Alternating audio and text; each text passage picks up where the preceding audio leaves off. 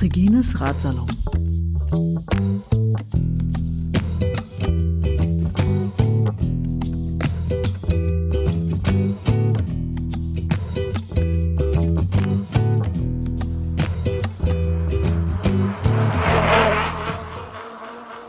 Die Barney M ist vorbei und wir haben uns ein Bier verdient.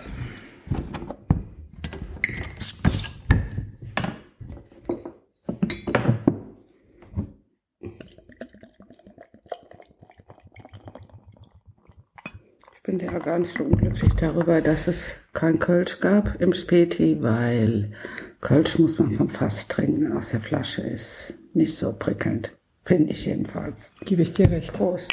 Zum Wohl.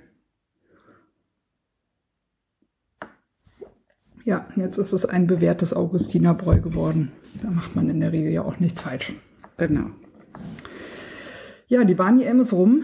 Das waren, weiß ich nicht, die ging die ganze Woche eigentlich. Ne? Wie lange warst du da? Seit Dienstag. Seit Dienstag. Und den, die ganze Zeit Presse gemacht bis heute Sonntag. Ja, was heißt Presse gemacht? Fotos Fotos. gemacht. Genau. Ja. Du warst so im Pressebereich. Ja gut, Wie wir sind ja alle Fotografen, sind im Pressebereich. Aber ich habe ja nichts geschrieben, jedenfalls jetzt noch nicht. Und du hast auch kein eigenes irgendwie Fotojournal oder Fotoblog oder Fotomagazin Nein. oder so. Nein. Sondern du schiebst deine Bilder auf Wikipedia hoch, hauptsächlich. Genau, wobei die genauere Bezeichnung ist Commons.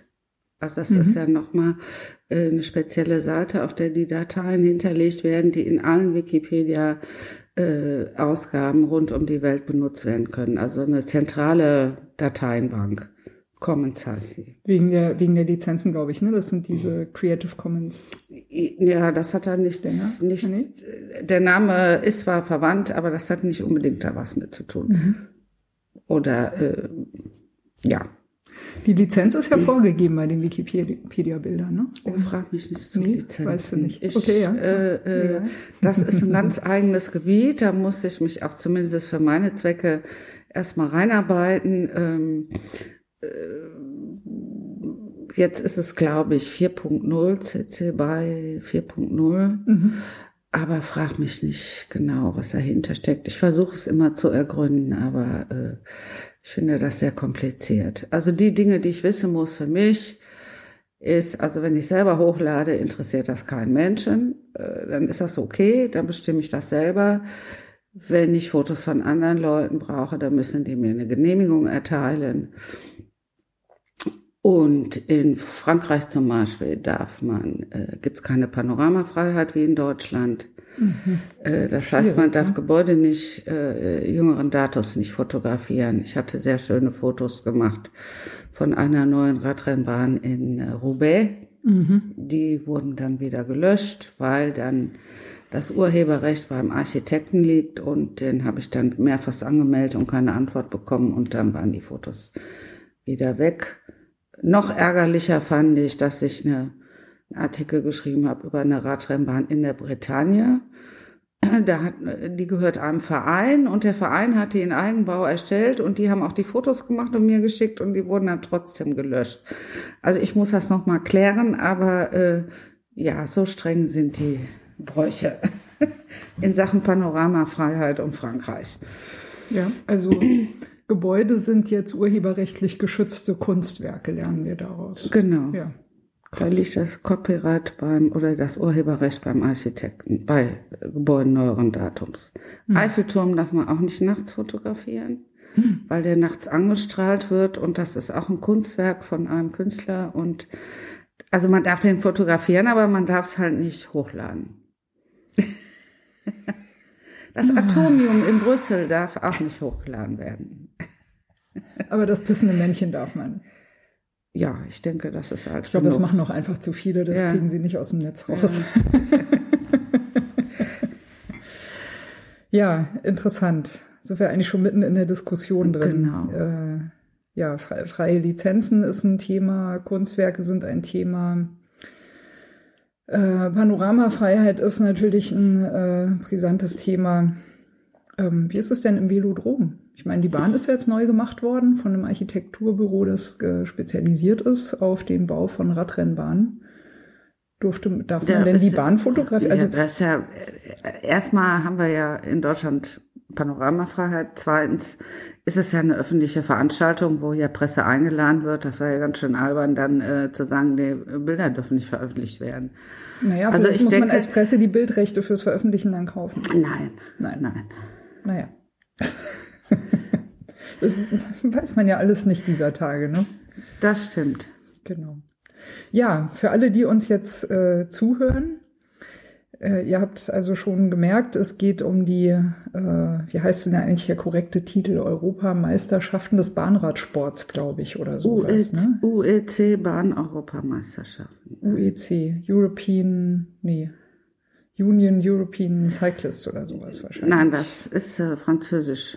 Union Europé Européen Cyclisme, weil äh, die ursprüngliche Amtssprache im Radsport Französisch ist. Deswegen sind die meisten Bezeichnungen im Radsport noch Französisch. Ist Mittlerweile das wegen der Tour de France oder? Äh, nein, die UCI ist, ich glaube, 1900 gegründet worden und da waren das halt hauptsächlich französisch sprechende Menschen, die das gemacht haben aus Frankreich und Belgien. Und Englisch, also England war ganz außen vor, war sozusagen noch gar nicht auf der Landkarte radsportmäßig gesehen. Und Englisch ist halt eben erst in den letzten Jahrzehnten dazugekommen. Aber eigentlich sind die Grundbezeichnungen erstmal alle auf Französisch. Gut, also die, äh, die Bahn-EM ist fertig. Ja. Hat fertig. Hat fertig, genau, Flasche leer. Bei uns ist die Bierflasche noch voll genug.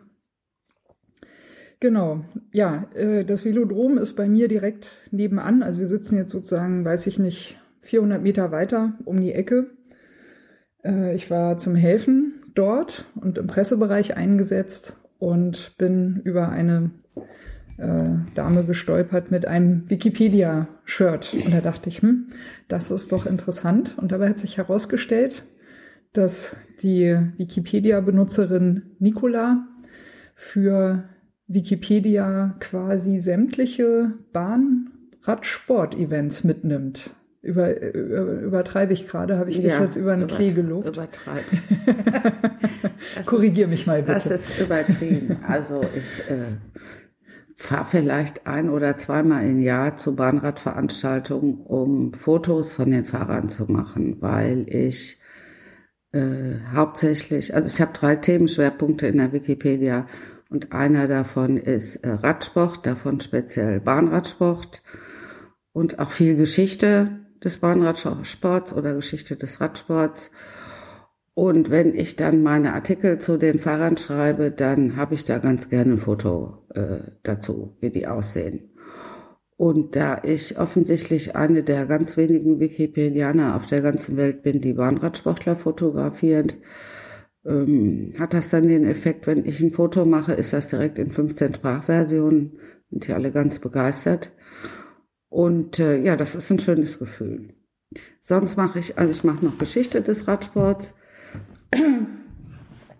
Dann habe ich jetzt noch, was den Radsport betrifft, noch so ein bisschen Themenschwerpunkte, ist äh, äh, ähm, weibliche Radsportler Mhm. Also als ich in der so Wikipedia, äh, äh, was ich in, als ich in der Wikipedia angefangen habe vor rund zehn Jahren, hatten alle Straßenfahrer natürlich einen Artikel und die Damen alle nicht. Mhm. Das habe ich geändert.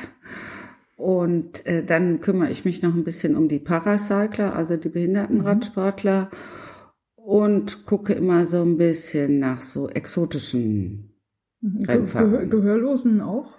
Nee. Nee, okay. Paracycling nee. ja, aber die Gehörlosen nicht. Nee, das ist ein anderer Verband, die fahren ja, ja nicht zusammen.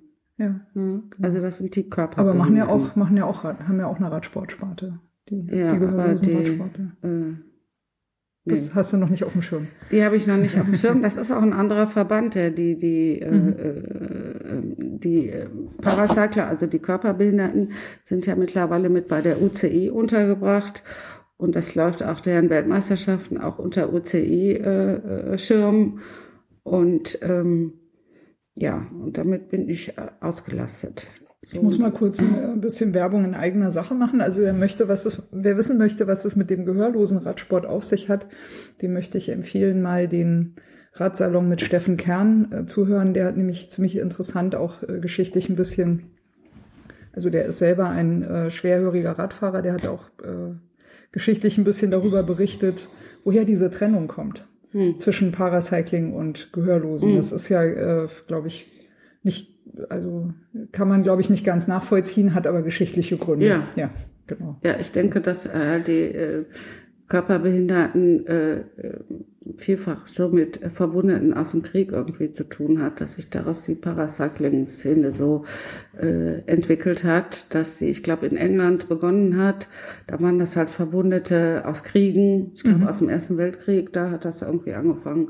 Und so ist halt die Entwicklung. Hm. Ich, ich, glaube, ich, ich kann mich auch noch dran erinnern, dass äh, die Gehörlosen sind, glaube ich, auch von den Blinden getrennt. Mhm. Und es hatte was damit zu tun, dass es relativ früh in Deutschland halt, in, also geschichtlich einfach mhm. quasi zuerst Initiativen gab, äh, Angebote für Gehörlose auch zu machen oder dass da mhm. relativ früh Vereinigungen gab und quasi so, so Paracycling, also was man ja, also ich weiß nicht, wie der politisch korrekte Ausdruck gerade ist, also was man so landläufig Paracycling ist es im Moment. Unter Behinderung sozusagen. Ja, Behindertenradsportler, der mhm. Begriff mhm. ist praktisch ausgestorben. Mhm. Und die Blinden, die fahren ja bei den Paracyclern mhm. mit. Und das ist auch eigentlich äh, so der Weg, wie ich da hingekommen bin, weil der Stefan Niemke, mehrfacher Olympiasieger, ähm, den ich ganz gut äh, kenne. Also das ist übertrieben, aber wenn man sich halt so kennt. Und dann lasse ich halt über ihn, dass er so Pilot auf dem Tandem für jemanden macht. Mhm. Also betreiben die Blinden das, ne? die fahren auf dem Tandem. Und dann fährt vorne ein sehender Pilot und hinten sitzt ein blinder oder sehbehinderter Fahrer äh, drauf.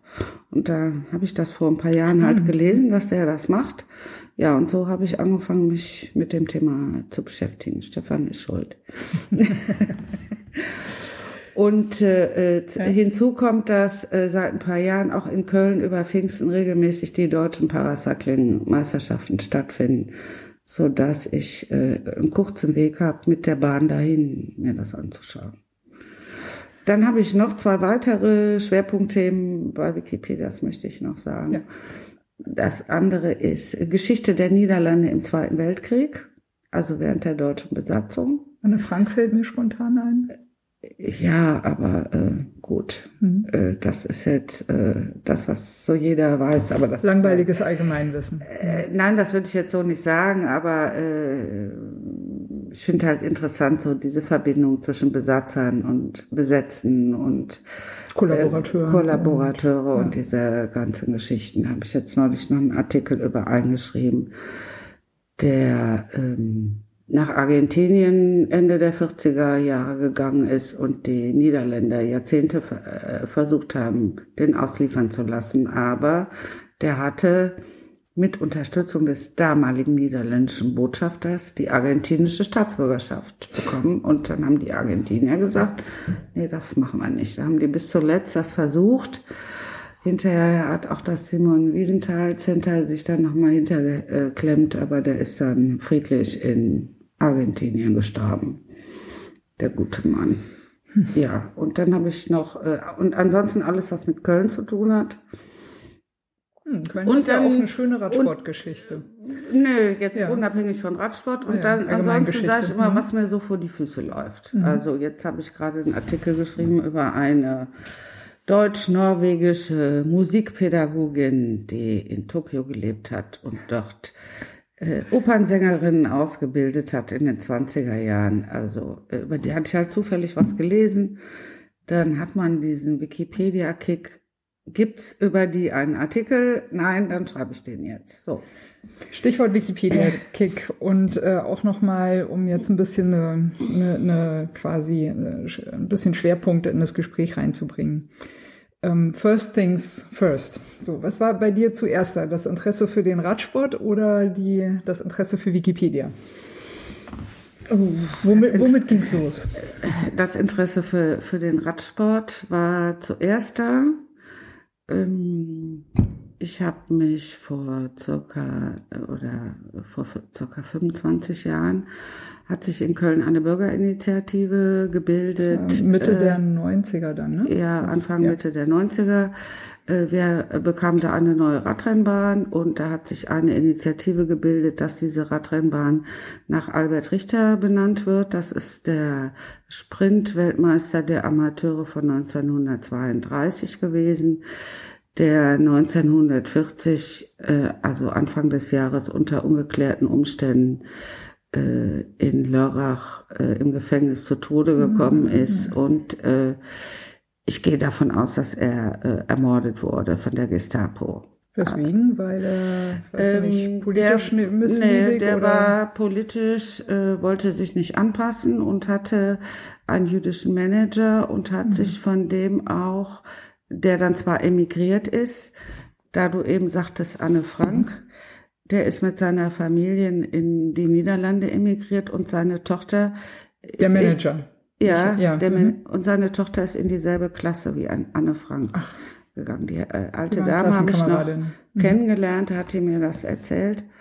Das ist, hat mich schon äh, sehr berührt. Ist sie, wie, ist sie wieder nach Deutschland zurückgekommen dann? Oder? Nee, die sind in die USA gegangen mhm. und die war dann mal in den 90ern hier äh, zu Besuch und dann habe ich die halt interviewt und dann hat sie mir das erzählt. So, jetzt habe ich die Kurve vergessen. Und das, so. das ist, und der äh, ja. ist halt in die Niederlande gegangen mit seiner Familie und äh, Albert Richter hat sich aber weiter von ihm aus dem Ausland managen lassen mhm. und die haben Briefe geschrieben und und er hat auch äh, die Hand nicht immer gehoben und hat nicht immer äh, das Trikot angezogen, was er anziehen sollte. Mit Hakenkreuze hat er sich immer drum gedrückt und war dann sowieso äh, mit der Zeit lieber in Frankreich und in der Schweiz als in Deutschland. Albert Richter war aber selbst ein Deutscher. Ein Kölner. Also, ja, okay. ja. Also er kam aus Köln. In Deutschland nicht Jude, muss man eigentlich sagen. Ja, Weil ja. Juden waren ja auch Deutsche, nur um das nochmal klarzustellen. Ja, nee, nee. So, ja, äh, genau. Das war eine ganz normale ja. Kölsche Jung. Ja. Und äh, der sich dann aber vorzugsweise immer mehr im Ausland aus, aufgehalten hat, weil er sich hier offensichtlich sehr unwohl gefühlt hat. Kann man nachvollziehen. Und als der, Krieg, als der Krieg ausgebrochen ist, halt, äh, äh, hat er wohl beschlossen, in die Schweiz zu gehen zumal die Gestapo wohl angefangen hat, auf seine Eltern Druck auszuüben, er sollte für, äh, im Ausland spionieren. Auf den Sportevents dann wahrscheinlich, ne? Da Wie auch immer, so. äh, die sind ja damals auch viel gereist. Und dann hatte er von einem anderen jüdischen Freund eine Geldsumme zur Aufbewahrung äh, erhalten und dann hat er beschlossen, also wenn er jetzt für immer ausreist, dann nimmt er das Geld mit und das wurde dann beim Zoll gefunden und der Verdacht geht ganz stark dahin, dass ihn jemand äh, angeschwärzt hat, angeschwärzt hat äh, weil es Zeugenaussagen gibt, dass der Zoll sehr gezielt da nachgeschaut hat, wo das Geld auch war, nämlich in den Reifen wie auch in immer. Reifen von, also von seinem Auto oder vom nee, Fahrrad? Nee, der ist mit dem Zug gefahren. Ah ja, okay. Und in den, in den, in den Schläuchen von, von seinem, seinem, Fahrrad. Von seinem Fahrrad, ja. Das ist ja auch mal ein guter Tipp. Muss ja. man merken. Und da muss man aber wirklich erstmal nachgucken, also das kann ich nachvollziehen. Ja, ich will ja. mich jetzt nicht ja. darauf, ich glaube am 30., 31. Januar ins Gefängnis angeliefert worden und am 2. Januar war er tot. Und dann hieß es immer, der habe Selbstmord begangen. Und das äh, bestreite ich deswegen entschieden, weil äh, hier meine Gesprächspartnerin das auch vielleicht bestätigen kann. Radfahrer stürzen ständig auf der Radrennbahn und haben, haben wir ganz viele gesehen. Ja, ganz viele auf, in, auf ja. der neuen. Das, das ist ja auch ein Ding. Ja. Ne? Die neue Bahn im Velodrom, ne? Und was machen die? Stürzen. Ne? Ja. Die schöne neue Bahn. Ja, genau. Ja. Aber wirklich, auch, also nur kurz noch, ne? Stand, stand neben mir, ne? Eine, eine ältere Dame, ne? Die schöne neue Bahn. Alles müssen sie kaputt machen, diese Radfahrer. Ja. Ne? Und die Fahrräder, die gehen ja auch kaputt. Ja. Ne? Keine Rücksicht. Ja, die Fahrräder Menschen. stürzen, genau. Äh, ähm, Radfahrer stürzen und stehen Na, wieder was auf. ich jetzt sagen, worauf ich ja. hinaus wollte, ist, dass die, äh, die Radsportler gerade, äh, dass die gelernt haben, die Zähne zusammenzubeißen. Und Albert Richter hatte auch mehrfach Stürze, wonach er wochenlang im Krankenhaus gelegen hat und, und. Deswegen kann ich mir nicht vorstellen, dass jemand mit so einer Nervenstärke, Stärke und der das gelernt hat, Schmerzen auszuhalten. Pferdenatur, glaube ich. Innerhalb von zwei Ja. oder drei Tagen äh, psychisch so mürbe ist, dass er sich umbringt. Das kann ich mir einfach nicht vorstellen. Ne? Ähm, Kommt mir auch nicht sehr wahrscheinlich so, vor. wie auch immer. Ja, daraus ist aber, dann habe ich äh, angefangen, mich mit dem Thema zu beschäftigen und bin dann halt, äh, ja, mit meinem Interesse an der, besonders an der Geschichte des Bahnradsports hängen geblieben. So ist das. Also ein, äh, ein geschichtlicher Zugang zum Radsport quasi. Und daraus, aus dem, was du dann rausgefunden hast, äh, kam dann, ich will auch Wikipedia-Artikel editieren. Nein, also Nee, ich liege so- falsch. Ja, nein, so korrigier war mal. Also ich habe es noch nicht richtig verstanden. Ja. Ähm, nee, ich habe dann schon angefangen, also ich finde deswegen die Geschichte gerade des Bahnradsports so besonders interessant, weil das ja so äh, die ursprüngliche Form des Radsports ist. Also Straßenradsport ist ja erst äh, später entstanden. Ähm, Bahnradsport ist deswegen zunächst entstanden, weil es äh, in vielen Städten verboten war, auf der Straße mit dem Fahrrad zu fahren, damit die Pferde sich nicht erschreckten. Und deswegen haben die Leute sich dann halt praktisch so Art äh, äh, ja, Fahrradsportplätze äh, gebaut, äh, wo man dann Fahrrad fahren konnte. Und dann haben sie halt herausgefunden, dass äh, wenn man schnell fahren will, dass das sinnvoller ist, ein Oval zu machen, dass man dann Also die keinen Kurve- Kreis, die Mhm. Kurven ein bisschen erhöht und äh, so hat sich das dann mit der Zeit so entwickelt. Und die Bahnräder haben ja bis heute einen starren Gang, also keine Schaltung und keine Bremsen, sind also auch Urräder. Ne? Da ist ja nichts dran, sozusagen. Warum ist das heute immer noch so? Dann Weißt finde ich das, ne, dann finde ich das auch interessant, dass äh, Radsport eine der ersten Profisportarten überhaupt war. Also da kann man schon so ein bisschen was, äh, äh, ähm, äh, zum Beispiel Tour de France und Giro d'Italia sind entstanden, weil Zeitungen diese Rundfahrten begründet hatten, um ihre Auflagen äh, zu steigern, um selber äh, spektakuläre Dinge äh, in die Welt zu setzen. Ne? Und viele Anekdoten, die man zum Beispiel über die Tour de France erzählt, weiß man heute, dass die schlicht äh, nicht wahr sind, sondern dass die dann erfunden worden sind, um die Leute aufmerksam zu machen. Eine Legende aber- zu Ja, erschaffen. genau, Legenden. Fake News. Fake- Das waren Fake News. Ja, das waren Ja. Fake News, viele davon. Ja. Ja. Gut. Ähm, nö, dann, Hm. also ich bin eigentlich gelernte Journalistin, ich schreibe halt total gerne. Und eigentlich ist es dann so gekommen, dass es mir vor circa 10, 11 Jahren psychisch nicht besonders gut ging. Und ich konnte nicht schlafen. Und dann habe ich angefangen, Artikel für die Wikipedia zu schreiben. Mhm. So. Über, Rad, über beim Radsport auch erstmal, ich Ja. an, oder? Ja. erstmal habe ich halt wie überall klein angefangen, erstmal hier war was gemacht und da was gemacht. Und dann wächst das ja Mhm. mit der Zeit. Du bist aber wahrscheinlich eine von, äh, von ganz wenigen weiblichen Wikipedia-Autorinnen, nehme ich mal an. Man weiß es nicht so genau. Man redet immer davon, es gäbe nur 10% Frauen. äh, Aber weil man ja sein Geschlecht eigentlich nicht angeben muss, wenn man einen Benutzeraccount hat, weiß man es nicht so genau. Ich weiß jetzt zum Beispiel von einer Kollegin, äh, die also einen weiblichen Namen hatte und die hat ihren Namen in einen neutralen geändert, weil sie nicht mehr als Frau äh, Kenntlich sein wollte. kenntlich sein wollte, weil sie in einem naturwissenschaftlichen Bereich unterwegs ist und da hatte sich das wohl irgendwie nicht so positiv äh, entwickelt. Ja, äh, aber das ist ja auch äh, nicht nur, also nicht nur ein Wikipedia-eigenes, ähm, eigene, oder wie nennt man das eigentlich? Schieflage irgendwie, ne? Das ist eine Verzerrung, irgendwie eine Geschlechterverzerrung, die da rein spielt, sondern es gibt ja auch immer wieder so Experimente bei Bewerbungen, dass man dann äh, Personalabteilungen eben neutrale Bewerbungen Ja. hinlegt und plötzlich werden viel mehr Frauen eingestellt. Also äh, da irgendwie, ähm, ja, ich weiß auch nicht. Ich möchte bitte nicht über den Gender Gap bei Wikipedia sprechen, Ja. weil äh, das ist, äh, dafür sind andere Wikipedianerinnen zuständig. Äh, Verstehe ich gut. Ich bin da nicht so. Äh, ich mache mein Ding in einer eigentlich männerdominierten Domäne. Äh, ich komme da gut klar. Und deswegen, äh, ja, Also für dich passt es einfach so erstmal. Ich bin, bin ja jetzt sozusagen seit 25 Jahren im Radsport unterwegs und ich bin immer äh, in ganz vielen, äh, mittlerweile nicht mehr, aber anfangs ganz oft war ich immer die einzige Frau irgendwo und ich habe da kein Problem mit. Hm. Wenn, ja, die, anderen also, wenn die anderen damit ein Problem haben, kann ich nichts dafür.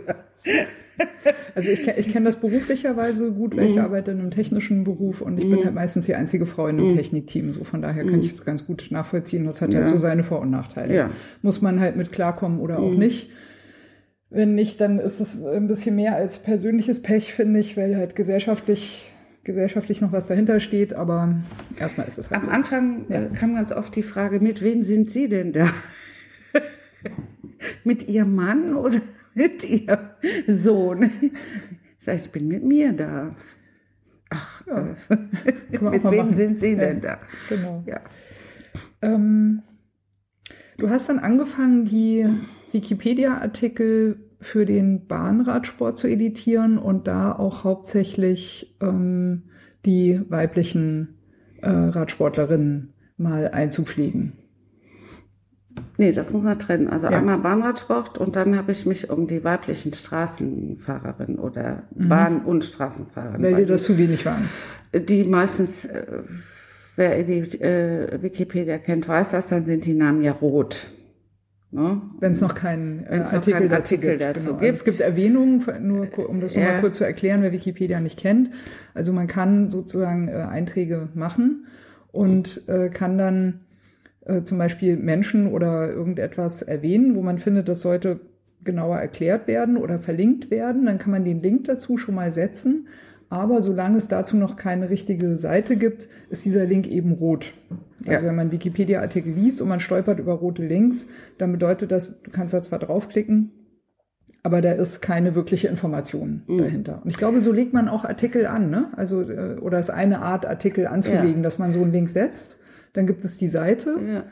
Da steht noch nichts drin. Man kann aber anfangen, die Seite zu editieren. Ja, man sollte vielleicht grundsätzlich noch mal ein paar Dinge sagen, weil ja. ich immer merke, dass Bitte. viele Leute das nicht wissen. Mhm. Ähm, also, wenn man in der Wikipedia mitschreibt, ist man ehrenamtlich tätig. Also Wikipedianer bekommen kein Geld oder Honorar für ihre Tätigkeit, was viele Leute äh, meinen. Ähm, man muss die Informationen, die man in die Wikipedia reinschreibt, belegen durch äh, Literatur oder Zeitungsberichte oder Aufsätze. Also man kann nicht einfach da irgendeine Behauptung reinschreiben, sondern da muss äh, belegt sein, wo habe ich diese Behauptung her es äh, reicht auch nicht, wenn man sagt, ich habe meine Oma gefragt, die hat mir bestätigt, dass das vor 50 Jahren so war. Das ist ja schön, aber dass, äh, wenn die Oma das jetzt einem Wissenschaftler erzählt hätte, der daraus einen Aufsatz gemacht hat und gesagt hätte, vor 50 Jahren waren in der Eifelgemeinde so und so die Bräuche so und so, hat uns die Frau Schmitz erzählt, dann kann man das zitieren oder darauf. Und haben vielleicht andere in dem Dorf bestätigt. Äh, genau. Ne? So. Ja, genau. Also, äh, wie gesagt, was einem die Oma erzählt hat, das gilt nicht als äh, Beleg. Ähm, dann gibt's halt äh, mehr oder weniger keine Hierarchien äh, in der Wikipedia. Also mich fragen dann immer Leute, gibt's da Redakteure oder äh, es herrscht mehr oder weniger so eine Art äh, 4, 6, 18 Augen Prinzip. Äh, so sollte es zumindest theoretisch so gedacht, dass sich halt Autoren gegenseitig kontrollieren es wird dann immer auf die berühmten Admins, äh, auf diese mhm. schlimmen Menschen, die Löschadmins, die, Lösch ja, die schlimmen Löschadmins, die schlimmen Löschadmins, ihren Löschkriegen. Ähm, also es gibt halt Benutzer mit erweiterten Funktionen, die äh, die Möglichkeit haben, entweder Benutzer wegen Fehlverhaltens zu sperren ähm, oder halt Artikel, wenn die äh, deren Löschung beantragt wurde und wenn diese Löschung sachlich begründet ist, dann kann ein Admin diesen Artikel löschen. Also wollen wir die berühmte Oma nochmal? Mhm. Ich hatte so eine nette Oma, über die möchte einen Artikel schreiben und dann ähm, kommt halt jemand und sagt, also diese Dame ist äh, nicht relevant genug für die Wikipedia. Das war die Frau Schmitz, die war, was weiß ich, äh, zwar 50 Jahre lang äh, eine, in ihr, hat in ihrem Dorf in der Eifel gelebt. Aber, ja, genau. Ja. Äh, aber äh, wäre sie jetzt, was weiß ich, äh, Buchautorin, äh, hätte ein paar Bücher geschrieben, die Großmutter, oder, oder, wäre Bürgermeisterin von einem größeren Ort gewesen. Artikel veröffentlicht in einem äh, belegten Journal, ja, oder hätte man dann obendrein ja. noch das Bundesverdienstkreuz bekommen, dann sieht das schon anders aus. Mhm. Dann könnte es sein, dass die, dass die äh, Großmutter relevant ist. So, oder die Nachbarin oder wer auch immer. Ähm, Davon hat sie aber noch nicht recht. Ne? Nur, nur wenn eine Persönlichkeit relevant ist, heißt noch nicht, dass es deswegen wirklich das Ritual in der Eifel gegeben hat. Das hatte jetzt äh, also überhaupt nichts mit. Ja. Nein, also der, der, der, Mensch, der Mensch ist dann noch relevant und besteht ja. dann als Artikel noch, sozusagen, oder hat quasi ja, das ist Recht immer so ein bisschen, ist ein bisschen sprachlicher. Ja. Also der Mensch ist natürlich relevant, mhm. sondern ist der äh, öffentliche Bedeutung so groß, dass es ein Artikel in der Wikipedia mhm. rechtfertigt. So. Ja. Darauf muss man achten. Es gibt äh, so verschiedene Einstiegsmöglichkeiten. Es gibt zum Beispiel einen Relevanzcheck. dass wenn man über jemand oder irgendwas einen Artikel schreiben äh, möchte, da kann man vorher anfragen. Muss ich mir überhaupt die Arbeit machen oder lohnt das nicht? Also es gibt da verschiedene Möglichkeiten. Und es gibt auch ein Mentorenprogramm, wo man sich von jemand betreuen lassen kann, der einem mhm. die Dinge ein bisschen erklärt. Ähm, ein großer, einen großen Nachteil, den ich an der Wikipedia nicht so toll finde, ich habe mich leider inzwischen dran gewöhnt, ist der rüpelhafte Umgangston zum Teil, mhm. der mich am Anfang um meinen Schlaf gebracht hat, teilweise, weil ich mich so geärgert habe. Inzwischen, ähm, ja, lese ich das und denke, du mich auch und dann ist das Thema gegessen. Naja, Aber ich glaube, in, in, diesem, in diesem sozialen Internet, also würde ich ja. jetzt mal Wikipedia einfach mal mit reinrechnen, ja, ja, ne, wenn so. man ja die Umgänge da hat. Also ich glaube, in diesem äh, sozialen Internet kann man es nicht lange aushalten, wenn man äh, nicht eine gewisse, sagen wir mal, Gleichgültigkeit. Äh, Gelassenheit. Äh, ja. Sagen wir es nicht so negativ, Gelassenheit. Ja. Gelassenheit entwickelt. Aber die muss man sich ein bisschen aneignen. Wenn man das möchte. Halt so, Es gibt ja halt eben auch so Themen, da gibt es so Platzhirsche, ähm, da haben wir, äh, vielleicht hört er ja mit, äh, zum Beispiel in den Themen Essen und Trinken einen Berliner Platzhirsch, der seine Themen mit Zehen und Klauen äh, verteidigt, eine ganz bestimmte Sicht auf die Dinge und wenn jemand äh, äh, was Neues schreibt, dann ähm, muss er das erstmal approven. Ja, genau. Ja. So. Hm. Ähm, ja. So, so ist es. Ja, Wikipedia, genau. Also äh, äh, wie, wie war denn jetzt die Verbindung zwischen deiner Begeisterung für den Radsport, der auch so ein bisschen, würde man sagen, vielleicht so, so biografisch auch eingefärbt ist? Also äh, auf, auf mich macht es so den Eindruck, als wenn dich sozusagen die Persönlichkeiten da, da drin interessieren und die geschichtlichen Entwicklungen, die sich ja. da drin getan haben. Und weil du sowieso Journalistin warst, immer noch bist? War. War, ja. ja. Ähm, äh, war, es, war es naheliegend, auch äh, Wikipedia zu äh, oder für Wikipedia zu schreiben? Ähm, jetzt habe ich selber gerade, glaube ich, ein bisschen den Faden verloren. Ich, ich äh, versuche einfach mal den nächsten Schritt äh, zu machen. Also was ich von dir äh, mitbekommen habe, ist, du bist offensichtlich eben auch unterwegs, also mindestens in Deutschland um eben Radsportler zu fotografieren. Das heißt, du wirst wahrscheinlich auch versuchen, so möglichst alle Radsport-Events irgendwie mitzunehmen, an die du irgendwie rankommst. Mhm. Nein, das ist auch nicht so. Ja. Nein, okay. also mhm. äh, internationale Bahnrad-Events interessieren mich. Ähm, das halt in diesem Jahr äh, die Europameisterschaften. Mhm. Dann waren im Frühjahr in Apeldoorn war ein Weltcup und nächstes Jahr fahre ich zu den Weltmeisterschaften nochmal nach Apeldoorn. Das ist dann zwar nicht mehr in Deutschland, aber ist ja nicht so weit weg von Köln aus. Und ansonsten ähm, gibt es in Köln das Straßenrennen rund um Köln. Äh, da kann ich auch immer ganz gut Fotos von den Straßenfahrern machen. Bietet sich halt an.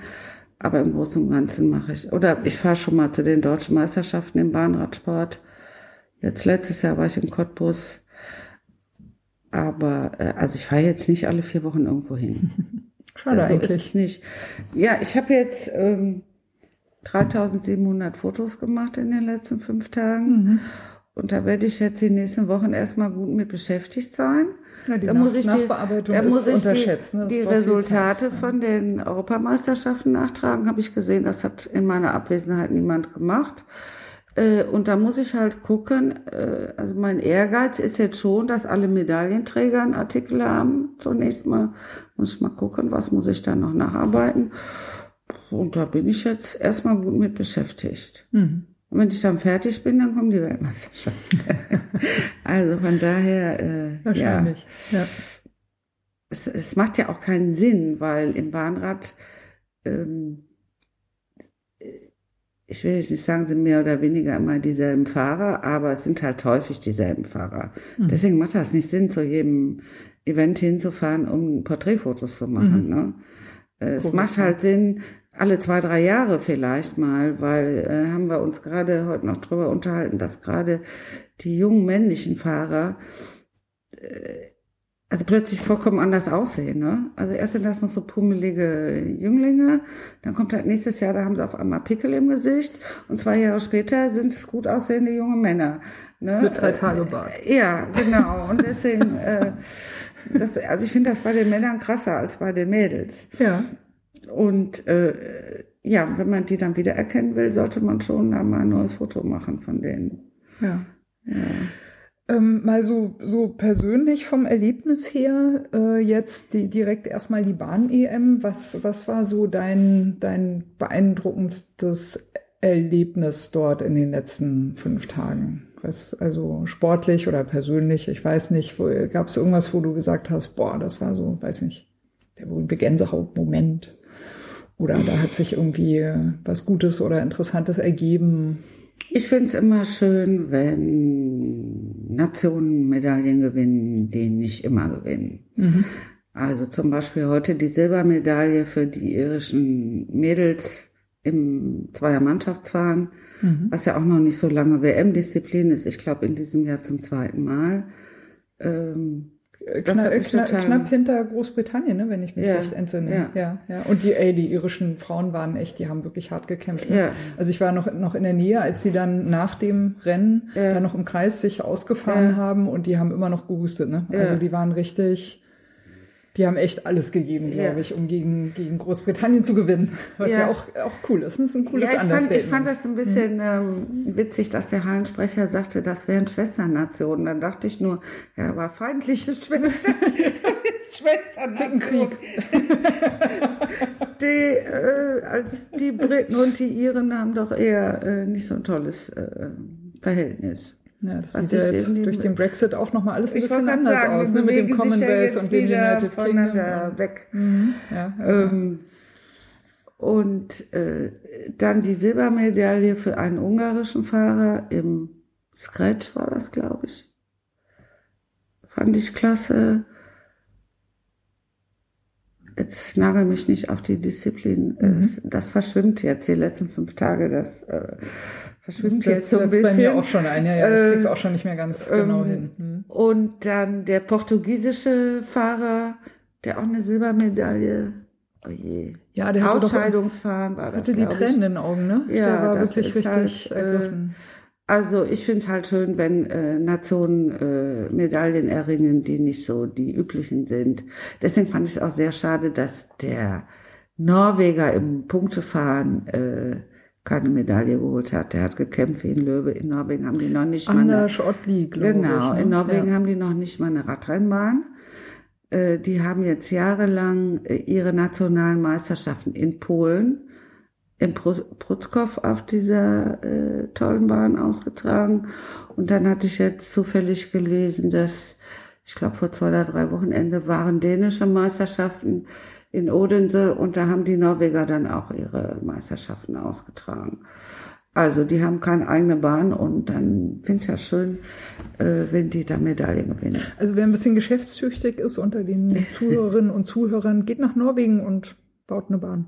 Hm. Geht gut, kann man. Die hatten eine Ja. tolle Bahn, da waren doch 93 oder sowas um den Dreh äh, Weltmeisterschaften. Mhm. Wo hier der, und was ist aus der wo Bahn hier der? Michael Hübner aus Chemnitz. Äh, Der war auch äh, da irgendwie, ne? der Hab war ich auch gehört. da, ja, ja. Ehrengast, glaube ich, oder, als- äh, ja. ähm, Weltmeister geworden ist. Und äh, die haben die offensichtlich abgerissen, weiß ich nicht. Vielleicht haben sie stattdessen in eine. Sprungschanze gebaut. Ja, weiß ich jetzt nicht so. Brauchen sie ja. Auf jeden Fall finde ich ja sowas bewundernswert. Ich meine, die Portugiesen haben jetzt eine schöne Bahn in Anadia. Da waren jetzt schon mehrfach Junioren-Europameisterschaften. Und das macht sich bemerkbar. Ja, und die Italiener, die äh, zaubern da wunderbare äh, Mädels aus dem Hut. Eins besser und stärker als das nächste. Also da kommt noch was auf uns zu. Mhm. Radsportmäßig gesehen. Ja. ähm, Stichwort der Stadionsprecher fand ich interessant und äh, wir haben es ja auch schon so ein bisschen gehabt mit der mit dem geschichtlichen Zugang, der bei dir sehr sehr stark da ist. Der Stadionsprecher hat äh, quasi eine, naja, Anekdote ist verharmlosend, aber hat so ein bisschen Hintergrund gegeben. Und zwar, jetzt muss ich ein bisschen helfen, dass ich keinen falschen Kram erzähle. Also, es gibt traditionell wohl im Velodrom wird äh, zu, ich weiß nicht mehr genau, was der Anlass war, ein bestimmtes Lied gespielt. Also, das ist. Ein irgendwie Walzer mit Also so Pfiffen drin. Warte ja. mal, nur kurz, ne? Das Ja. ist so, ein- das, ich glaube, jeder, der das mal hört, kennt das sofort. Das hat so ein, Ja. also es ist ein Walzer auf jeden Fall und da kommen zwischendurch so, ja. so, so Pfiffe drin Also. vor. So, genau. Jetzt muss ich aber auch aufpassen, dass ich nicht. Also das Lied heißt Wiener Praterleben. So, ist Ja. ein Walzer. Komponiert von einem Herrn, der hieß Siegfried Translateur. So. Und dann haben die den äh, äh, zur Zeiten, als äh, Sechstagerin im Sportpalast war, äh, etwas flotter gespielt, nicht so als Walzer. Und da gab es einen Kriegsversehrten aus dem Ersten Weltkrieg. Die Berliner werden das alle wissen. Der hatte den Spitznamen Krücke. Der saß immer auf dem sogenannten Heuboden, wo die, also die Armen äh, saßen. Und die der hat, Invaliden. Die Ja, Invaliden. und der das ist ja auch so ein die- tolles verräterisches deutsches ja, Wort. und ne? der hat äh, diese Pfiffe eingeführt. So. Was ja mittlerweile dazu führt, dass sie hier beim Sechstagerennen so Trillerpfeifen verteilen, so dass äh, einem nach einem halben Tag die Ohren wehtun, weil die ständig mit diesen Trillerpfeifen pfeifen. Und der Herr Translateur ist halt 1944, der war jüdischer Herkunft, im äh, Ghetto Theresienstadt äh, gestorben. So. Äh, Der war dann schon älter, da nach Theresienstadt wurden ältere jüdische Menschen verbracht. Also das war kein Vernichtungslager, aber die sind dann da an Hunger, Krankheiten oder äh, ja, zu Tode gekommen. Und nur, äh, nur um es jetzt nochmal ähm, ganz genau zu nehmen, ohne jedoch äh, den Stadionsprecher kritisieren zu wollen. Äh, ich habe auch gehört, dass er gesagt hat, ähm, der Komponist des Stückes wäre jüdischer Herkunft und emigriert. Ja, der wusste das Da, nicht nein, genau. genau. Ja. Also deswegen ist, ne, das ist jetzt wirklich definitiv nicht als Vorwurf Nein. gemeint, wirklich gar nicht. Und wir wissen auch alle, es gibt genügend äh, äh, Berichte, in denen möglicherweise auch steht, er ist emigriert. Nee, Ne? das glaube ich nicht. Der hat das einfach Ja. spontan ad hoc so gesagt. Wie auch immer. Und, äh, Also ich, ich ja. würde das noch, also es ist ein, es ist ungenau, aber ich würde das noch als lässlichen Fehler einstufen. Ich finde es auch Ja. schon den Punkt, dass er überhaupt darauf hingewiesen hat. Ich, ne? das fand ich nämlich auch schon, gut. Genau. äh, genau. Und deswegen ist mir auch die Klarstellung jetzt wichtig. Diese ne, politische das- Dimension Ja, äh, genau. ist ja schon da. Und dann fiel ihm halt, ich denke selber auf, dass es nicht so genau weiß. Aber äh, Wie auch ich immer. Also, also, also wir sehen ja. das nach, auf jeden Fall, menschlich. Ja. Weil Ich fand den, den Moderator übrigens auch super. Also es hat mir sehr, sehr gut gefallen. Ich hab, also war mein, Eindruck- ich weiß nicht, wie es wie es dir ging. Also ich habe Mhm. bin selten da sehr Menschen. befangen. Ja, okay. mhm. Also, also äh, vielleicht, also, also ich habe selten Menschen erlebt, die so, äh, also wirklich auch mit, mit Spannung mitgehen können und auch ergänzend was Gutes gesagt. Also war mein, aber. ähm, Also ich kenne den seit mal- 20 sag mal Jahren und ja. bin ja zehn Jahre lang regelmäßig zum Sechstagerennen gekommen und das ist ein super Sprecher auch. Mhm. Im Prinzip, weil er eine unheimliche Allgemeinbildung hat und äh, äh, nicht nur so einfach dummes Zeug daher plappert. Und auch vorsichtig, sondern, ne? Er hat äh, auch öfter mal gesagt, okay, hier sage ich jetzt erstmal nichts zum Ergebnis, weil das kann ich wirklich nicht eindeutig ja. einordnen. Ich warte jetzt erstmal die Jury ab. Also das ist ja, was man gemeinhin so gegen Fake News tut. Ne? Man wartet erstmal einen Moment ab und erst wenn, wenn man was sicher sagen kann, dann sagt man es. Ne? Nee, nee, der macht das schon prima. Der ist ja auch äh, Stadionsprecher bei Werder Bremen. Ach, wollte ich jetzt nur mal. Und auch, wenn ja. ich recht in, äh, informiert bin, auch äh, äh, Sprecher bei ähm, na, Spielen der deutschen Fußballnationalmannschaft. Ach, ist ja auch offiziell. Auch das Sprecher, noch. ja. Christian Großartig. Stoll heißt der gute Christian Mann. Stolz, ja. Nee, der hat einen total guten Job gemacht. Ja. Also auf jeden Fall. Ne? Auch deswegen ja. nochmal äh, der Hinweis, das ist jetzt wirklich nicht äh, quasi als Ankreiden gemeint, aber tatsächlich, also äh, zwei Punkte darin, eben das eine erstmal großartig, dass er das überhaupt erwähnt hat. Das äh, find, also äh, ist angeraten, nicht nur derzeit angeraten, sondern generell auch etwas, das man wissen sollte.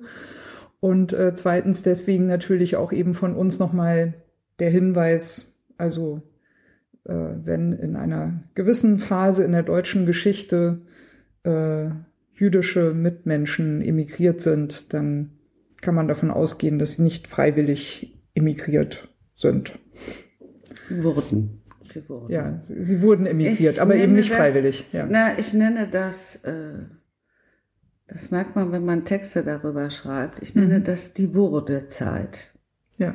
Weil die Leute wurden dann nur noch. Also das finde ich immer auch sprachlich gesehen so dieses Indiz dafür, die äh, konnten nicht mehr selber bestimmen, was sie machen. Die wurden nur noch. Hm. No. Äh, nur noch äh, kurz, also um auch nochmal klar zu machen, welche, welche Dimension das auch sprachlich hat. Habe äh, kürzlich, das ist jetzt auch schon wieder ein paar Jahre her, was gelesen über Geschichte eines Gebäudes. Das ging um die Brotfabrik in, in Mitte am Alexanderplatz. Äh, aus Anlass der Eröffnung des Soho-Hauses wurde kurz auf die Geschichte eingegangen und da gab es eben auch sowas. Also äh, gehörte einer jüdischen Kaufmannsfamilie, war Ende der 30er Jahre wohl nicht mehr rentabel. Mhm. Da haben die das halt zugemacht und haben, sind halt da weggegangen, ne? diese mhm. jüdischen Kaufleute. Mhm. So. Also nur um mal zu sagen, das sind eben so äh, Begrifflichkeiten in einer bestimmten Zeit in Deutschland äh, sollte man da ein bisschen hellhörig werden, wenn das, das heißt, es war wohl nicht mehr rentabel. Ja, da haben die Leute nicht mehr eingekauft. Ja, ja so war das. Das ist in ne? vielen Vereinschroniken äh, ja auch so. Ähm, steht da 1932 passierte in unserem Verein das und das nach dem Krieg. ja, ja was war dazwischen? Was war dazwischen? ja. Äh, mein, mein Favorit ist übrigens immer noch die Firmengeschichte des äh, Waffenschmieröllieferanten Ballistol. Mhm. Ähm, bei denen stand mal auf der Webseite, ich weiß nicht, ob es immer noch da steht, hat die Wirren des Krieges ersta ersta erstaunlich gut überlebt. Ja, ist fast runtergefallen, es macht aber nichts, nichts kaputt gegangen. Hat die Wirren des Krieges erstaunlich gut überlebt. Ja, äh, ja, ja klar. Okay. Ne? Leute ja. haben Waffen benutzt und wollten natürlich Waffenöl, Schmieröl haben. Okay.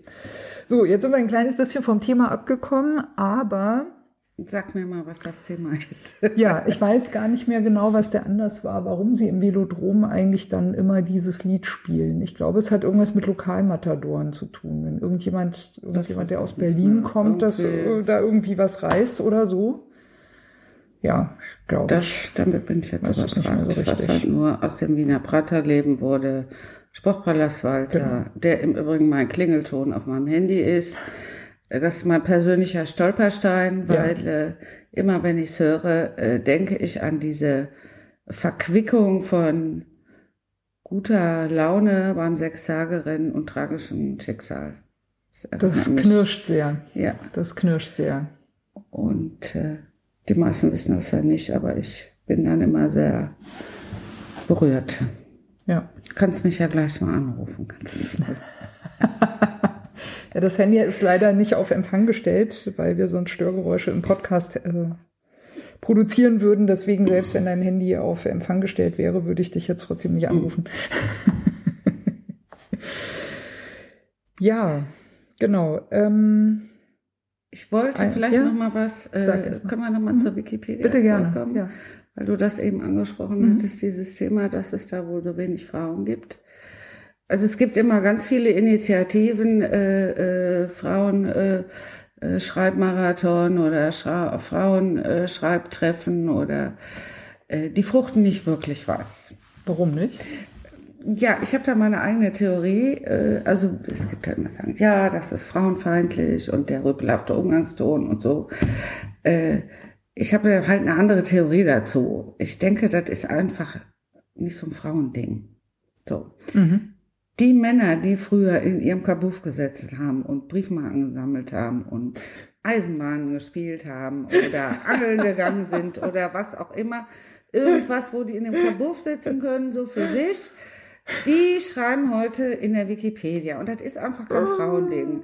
Darf ich dir Jedenfalls meine nicht- Wikipedia-Artikelsammlung zeigen? Entschuldigung, das konnte ich mir jetzt nicht verkneifen. Ja, Ja, aber in welche ich Richtung sollte das jetzt Naja, nee, gehen? darf ich dir meine Briefmarkensammlung zeigen? Ja. ja. Ach so, ja. Darf ich dir meine Nein, aber ich denke, Wikipedia-Artikel das ist halt eher so ein, so ein Männerding, in, in so einem Kabuff zu sitzen und irgendwas vor sich hin zu machen. Hm. So. Äh, Frauen, die gehen lieber raus oder treffen sich mit ihren Freundinnen, das mache ich jetzt ein Klischee sagen, ist aber einfach so. Oder die haben Kinder und kümmern sich darum, während der Mann sich in seinem Büro verzieht und äh, irgendwas anderes macht. Ja. So, das ist einfach. Äh, so. Schatz, ich Frauen- habe ich hab jetzt keine Zeit, äh, das Bad zu putzen. Someone's wrong on the Internet. Ja, Jemand genau. hat was Falsches in dieses Internet Ja, geschrieben, genau. muss es jetzt korrigieren. Genau. Mhm, Äh, Okay, äh, I get it. Mhm. Ich denke einfach, äh, äh, Frauen haben also dieses für sich, also so alleine irgendwas machen. Die machen lieber was Soziales mit anderen zusammen und das ist halt, äh, ist halt, es ist meine persönliche ja. Theorie. Aber, aber Wikipedia-Artikel schreiben ist doch was sehr Soziales geworden, wenn man an diese ganzen äh, so, so äh, äh, Bearbeitungsdiskussionen denkt. Ich meine, das ja, ist aber ja die, schon auch. die, ja, aber die, ich meine, bei uns in, in Köln ist es zum Beispiel so, in Berlin ist es immer auch so, äh, wir haben dann eigene Räumlichkeiten inzwischen. Äh, da treffen wir uns einmal in der Woche äh, zum offenen Editieren, da kann jeder vorbeikommen und so. Und ganz oft kochen wir was zusammen oder essen zusammen Abend. Einmal im Monat haben wir Stammtisch. Ich habe gesehen, hier in Berlin läuft das eben so regelmäßig ab. Dann nennt sich diese Räumlichkeit Wikibär. Wer sich interessiert, kann gucken. Also man gibt nach Wikipedia und dann gibt man ein Wikipedia Doppelpunkt Berlin und da sind die Äh, Daten, Moment, weil man ein, sich treffen kann. eingeben heißt in die Browserleiste eingeben, nee, ins Suchfeld bei Wikipedia. Ins also Suchfeld, man geht also auf man die Seite geht von von Wikipedia, Wikipedia, geht in das Suchfeld von Feld- Wikipedia ja, äh, mit, genau. dem, mit der Maus rein, mit dem Cursor Ja. rein und gibt ein Wikipedia Doppelpunkt. Berlin. Genau. Und da sind da die Termine und die Örtlichkeiten und alles aufgelistet. Mhm. Und von daher finde ich schon, es hat was Soziales. Aber Ja. vielleicht ist das eher wie Briefmarkensammlerverein. ich weiß es nicht. Aber Ich, sag ich habe ja ich hab gehört, Star Wars Charaktere und ähm, Eisenbahnwagenmodelle sind Ja. sehr hoch im Kurs Ja, auf Wikipedia. genau. Also vielleicht die- nicht unbedingt Briefmarken. Die aber, zanken sich auch wie die Kasse, Kisselflicker, diese Eisenbahnleute, die sind auch ganz äh, streng. Also bitte nichts über Eisenbahnen schreiben, da handelt man sich nur Ärger. Nee, du hast, dir- du hast dir da die bessere Nische gesucht. ja, Genau. Also Ja. für, für dich ist es, äh, äh, also es scheint für dich nicht nur kein Problem zu sein, deine Artikel zu schreiben. Also klar, du hast ja natürlich auch ein journalistisches Handwerk bringst Mhm. du äh, mit, also ein gewisses gewissen Anspruch, mit einem gewissen Anspruch wirst du das Mhm. auf jeden Fall schon mal betreiben, den du ja wahrscheinlich auch ganz gut verteidigen kannst, vermute ich Mhm. sehr äh, stark. Aber es scheint dir ja auch wirklich einfach Spaß zu machen. ja. Ja. Vielleicht bin ich ja auch aus meinem beruflichen Alltag von früher gewohnt, auf gewisse Widerstände zu treffen oder äh, Mhm. Die vielgerühmte Qualitätsredaktion der Printmedien. ja, also äh, ich wollte jetzt was ganz anderes sagen, das habe ich jetzt wieder vergessen. Entschuldigung. Auch gut, nee.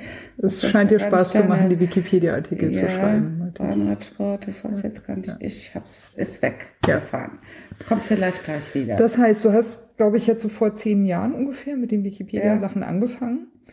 Und erzähl doch mal deine Highlights. Was war der coolste Wikipedia-Artikel, den du geschrieben hast? Für, aus deiner Sicht coolste? Zwei. Zwei. Zwei coolste. Gerne auch fünf. Wenn, Nein, ja. der allercoolste, also es sind zwei Artikel, bei denen Leute, die ich darauf ansprach, behaupteten, darüber könne man keinen Artikel schreiben. Frechheit. So. Der, also mein schönster, tollster Artikel, auf den ich auch am meisten stolz bin, ist der Artikel über die Rivalität zwischen Köln und Düsseldorf. Darüber wurde mich dann beschieden, darüber könne man keinen Artikel schreiben. Großartig. Und als er dann fertig war, ich glaube, ich habe irgendwie ein halbes Jahr gebraucht, waren alle ganz begeistert. Äh, ich habe den auch nicht so ganz enzyklopädisch ernst geschrieben, aber das ist offensichtlich auch mal ganz gut angekommen. Wurde der in andere Sprachen übersetzt? Ich glaube nicht. Ich habe ihn aber unter Mithilfe eines Düsseldorfers erstellt. Also, Fair enough. Also, ja, ja, genau. genau. Wir wollen ja sportlich ja, fair bleiben. Es ja. gibt auch zwei Lemmata, also man kann wählen zwischen äh, Rivalität zwischen Köln und Düsseldorf oder Rivalität zwischen Düsseldorf und Köln. Dann landet man auf demselben Artikel und ähm, und da muss ich als Kölnerin sagen, äh, Köln kommt dabei nicht so ganz gut weg. Das wurde mir auch hoch angekrat. Ich sage, ja, muss man neutralerweise sagen. Also äh, äh, Quintessenz des Artikels ist, äh, geschichtlich gesehen sind die Kölner immer die Beleidigten und deswegen motzen die dann immer über die Düsseldorfer, weil sie ja eigentlich die Beleidigten sind. Ähm, wobei halt der Hintergrund schon so ist, äh, äh, wirtschaftliche Interessen, äh, Industriestandort, und dieses alles andere, was mit Fußball oder Musik oder sonst wie zu tun hat, ist halt eben so ein bisschen Frotzelei. Und ich sage immer, äh, lieber über die Düsseldorfer schimpfen als richtiger Rassismus. Ähm, Solange der Deutsche nur meckert, wird er wenigstens nicht handgreiflich. Äh, genau so ungefähr. Ich sage immer, das ist doch ein Rassismus, mit dem man leben kann. Es gibt halt so, äh, äh, wenn man wer mich, wer mich, wenn ich auf dem Fahrrad im Straßenverkehr unterwegs bin, wer mich anguckt, hat mich gesehen. Wer mich beschimpft, ja. wird mich nicht umfahren. Ja. ja. Aber es gibt halt so, ich weiß ja nicht, inwieweit das in Berlin oder so bekannt ist, so Witze. Düsseldorfer brauchen ein Visum, äh, um nach Köln zu fahren. Und äh, man darf das Wort Düsseldorf nicht sagen, sondern das heißt verbotene Stadt. Und äh, ja, so in diese Richtung geht das halt. Das ist ja ganz witzig. So. Und wie gesagt, es hat eigentlich äh, auch den Hintergrund, dass Düsseldorf also wirklich ganz lange wirklich nur ein kleines Dorf war und da war Köln schon eine mittelalterliche, prächtige Stadt. Und dann ist aber Düsseldorf Landeshauptstadt geworden und also deswegen sind die Das war doch ein abgekartetes Spiel. Immer die Beleidigten so. Ja.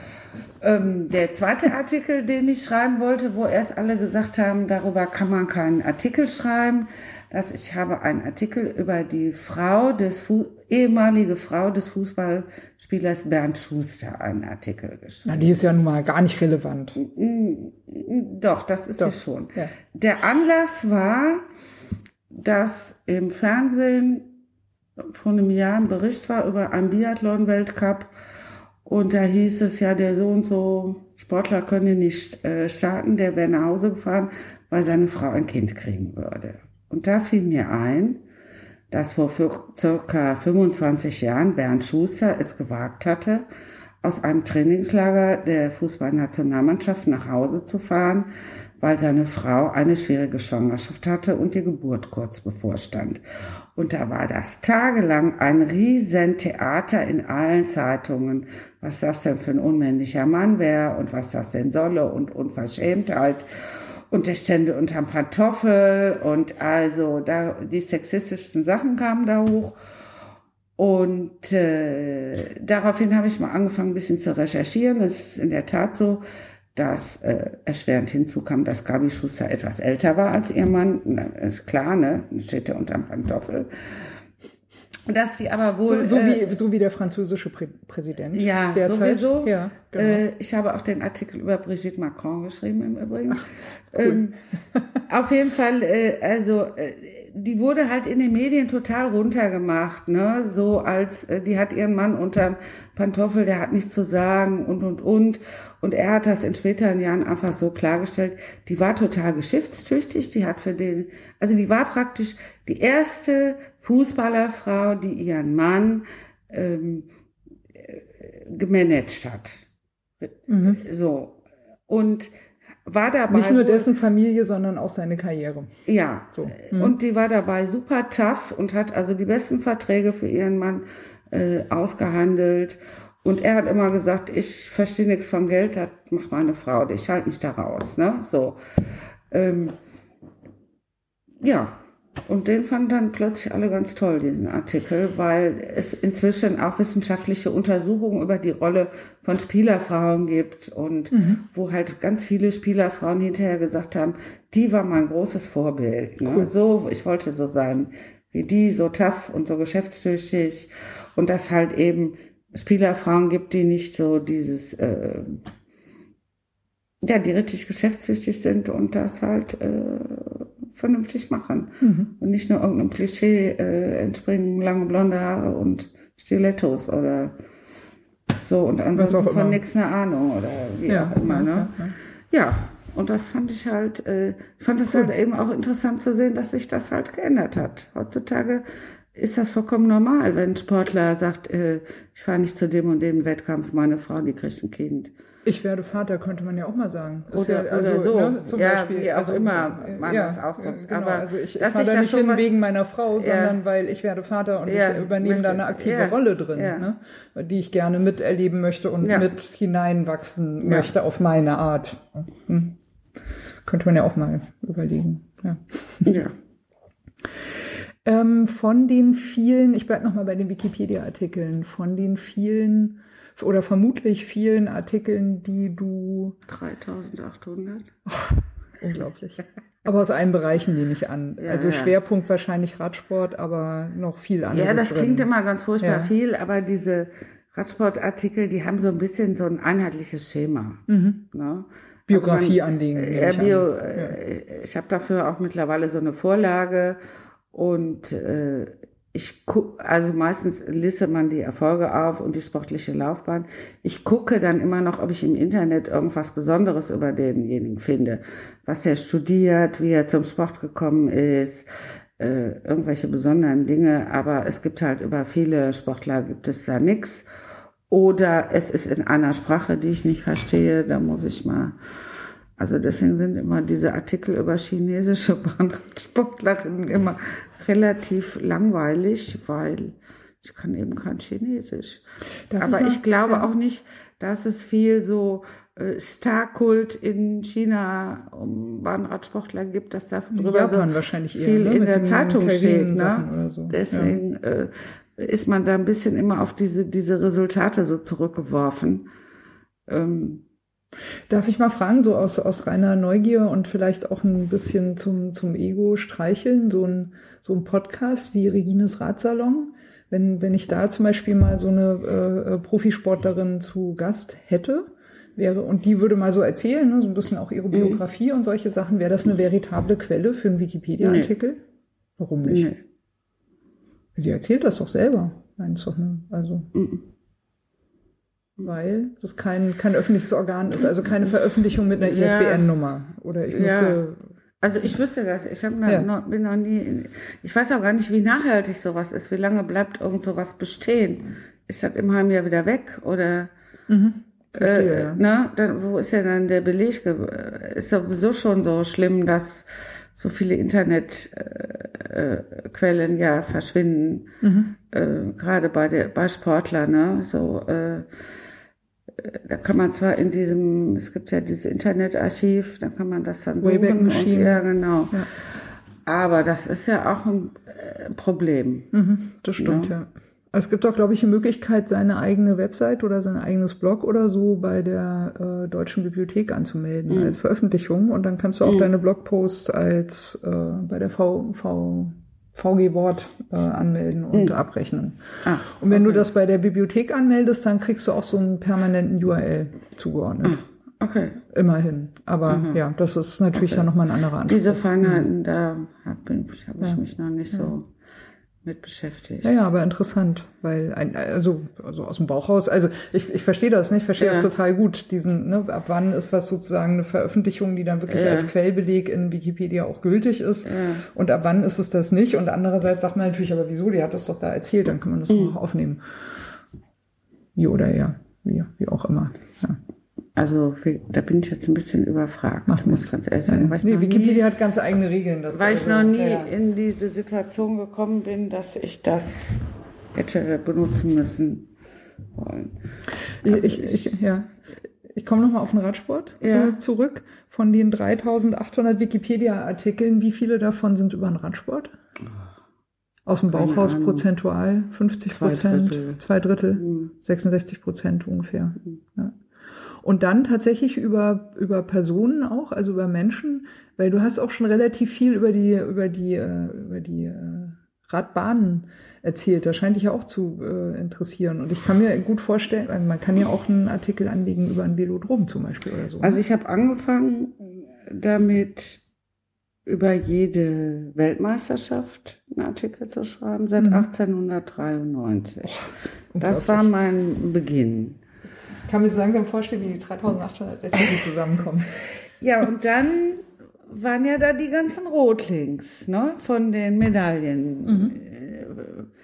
Der, also Rotling, nur noch der mal kurz Weltmeister für die Hörer, also, also äh, ja. Links, die du da drin gesetzt hast, mhm. wozu es keine weiterführenden Artikel gab, die es aber eigentlich geben sollte, weil man das so macht. Ja, da waren ungefähr 95 Prozent Rotlinks, ne? weil äh, wer interessiert sich für den Silbermedaillengewinner von 18, 1903?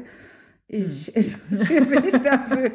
Vielleicht sonst kein Mensch, aber so, daraufhin habe ich dann angefangen, über die ganzen Medaillengewinner Artikel zu schreiben. Und da sind halt eben diese, ich habe eine Vorliebe für diese ganz alten historischen mhm. Fahrer. Deswegen ja auch meine. Ja, da hat Köln ja auch eine reichhaltige Geschichte. Meine Vorliebe für den Stehersport. Mhm. Der ja auch so ein archaisches Überbleibsel aus den Anfängen des Radsports ist. Und ich liebe das einfach. Ich finde das einfach total klasse. Ähm, also Stehersport für den, für diejenigen, die das nicht wissen das ist auch Radsport auf einer Radrennbahn und da fährt äh, vor dem äh, Radrennfahrer fährt jemand auf dem Motorrad her und der bildet halt einen Windschatten. Dadurch erreichen die bis zu 100 Stundenkilometer. Und das war besonders in den Anfängen bis in die 30er Jahre hinein ein höchst äh, selbstmörderischer Sport, mhm. weil äh, dann sind die Reifen geplatzt, dann ist der Motor Sowohl vom Motorrad als auch vom Fahrrad äh, wahrscheinlich. Ja, ja, also meistens von den Motorrädern mhm. und äh, da hat's halt viele Tote gegeben. Mhm. Und, äh, und da finde ich halt. Es ist auch noch nicht so lange, dass die Rolle hinten dran ist, ne? Doch. Das ja, wurde ja auch aus Gründen. Nee, aber wahrscheinlich nee. sehr schnell eingeführt ja. dann. Ja. Nein, das Interessante daran ist halt, dass äh, Stehersport mit Motorrädern, ich glaube, gibt, gibt es seit 1898, 1899 da gab es so einen Geschwindigkeitsrausch in der äh, Gesellschaft. Ne? Mhm. So. Lange vor den deutschen Autobahnen. Ja, da gab es so, na, das war nicht nur in Deutschland, sondern äh, allgemein. vielleicht allgemein, ne? Erfindung des ja genau Motors Zeit, und, ja, genau. Ja, wie schnell kann man. Es musste alles ja. schnell, also man musste immer gucken, wie schnell irgendwas ist. Und ähm, dann wurden diese Steherrennen zumindest, also zunächst bis zum Ersten Weltkrieg äh, waren äh, die höchst dotierten äh, Sportwettbewerbe überhaupt. So und das war eine unheimlich gute Möglichkeit für Leute aus ärmlichen Verhältnissen sozial aufzusteigen. Mhm. Wahrscheinlich die, auch, weil es so gefährlich war. Ne? Das ja, haben wahrscheinlich ja, welche aus anderen das Verhältnissen halt die, wollten das nicht, weil sie hatten ja was zu verlieren. Ja, das, mhm. äh, das war halt die Kehrseite. Ne? Mhm. Ne? Äh, das war ein gefährlicher Sport, der war aber sehr hoch bezahlt. Ja, so Gladiatorenwettkämpfe ja, eigentlich, genau. ne, wenn man so was in der Art, ja. ja. Da hat's ja auch hier in Berlin, ach, jetzt wenn ich ja mit den Jahreszahlen 1900, wann war denn das erste Sechstagerennen hier? 1908? Ich glaube, nächstes Jahr wird das 107. ausgetragen. Ja, das sagt nichts, weil da zwischendurch war ja war Krieg und, äh, ja. und die Nazis haben es ja äh, zumindest verhindert, zwar nicht verboten, wie es immer heißt, aber mhm. ähm, da gab es eine Radrennbahn Botanischer Garten. Okay. Das genau, ja, habe ich jetzt nicht mehr. Also 1905, 6. Dann gab es ein Eröffnungsrennen und äh,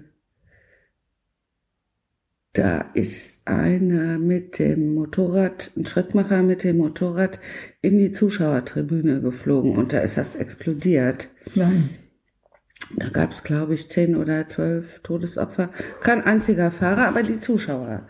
Äh, daraufhin wurden dann tatsächlich mal die Sicherheitsvorkehrungen etwas äh, äh, verstärkt. Im Geländer? Äh, genau, das, die Geländer wurden etwas Bahn erhöht. Die Geländer wurden etwas erhöht und die hatten früher auch, ähm, ich glaube, die, die Rolle war noch länger nach hinten, sodass der Windschatten noch stärker war. Und dann haben die alle möglichen äh, äh, ähm, abenteuerlichen, also die Schrittmacher, also das sind die, die auf den Motorrädern sitzen, Mhm. die hatten dann so riesige Gummihosen oder sowas an, damit der Windschatten noch größer wird.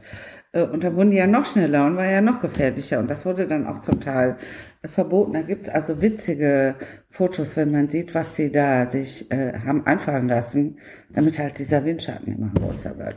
Und diese Fotos, die, die findet man alle wahrscheinlich gesammelt in deinen Wikipedia-Artikeln über zum Beispiel Steherrennen. Ja, Ja, ja. cool. Oder auf Comments gibt's halt auch, äh, auch viele Fotos dazu. Aber deswegen habe ich halt so eine Vorliebe für diesen archaischen äh, Sport. Und warum aber ausgerechnet die Steher? Wegen der Geschwindigkeit oder wegen, wegen der, dieser Kombination Motor und Fahrer oder? Ich kann es nicht sagen. Hm. Wegen des Geräuschs.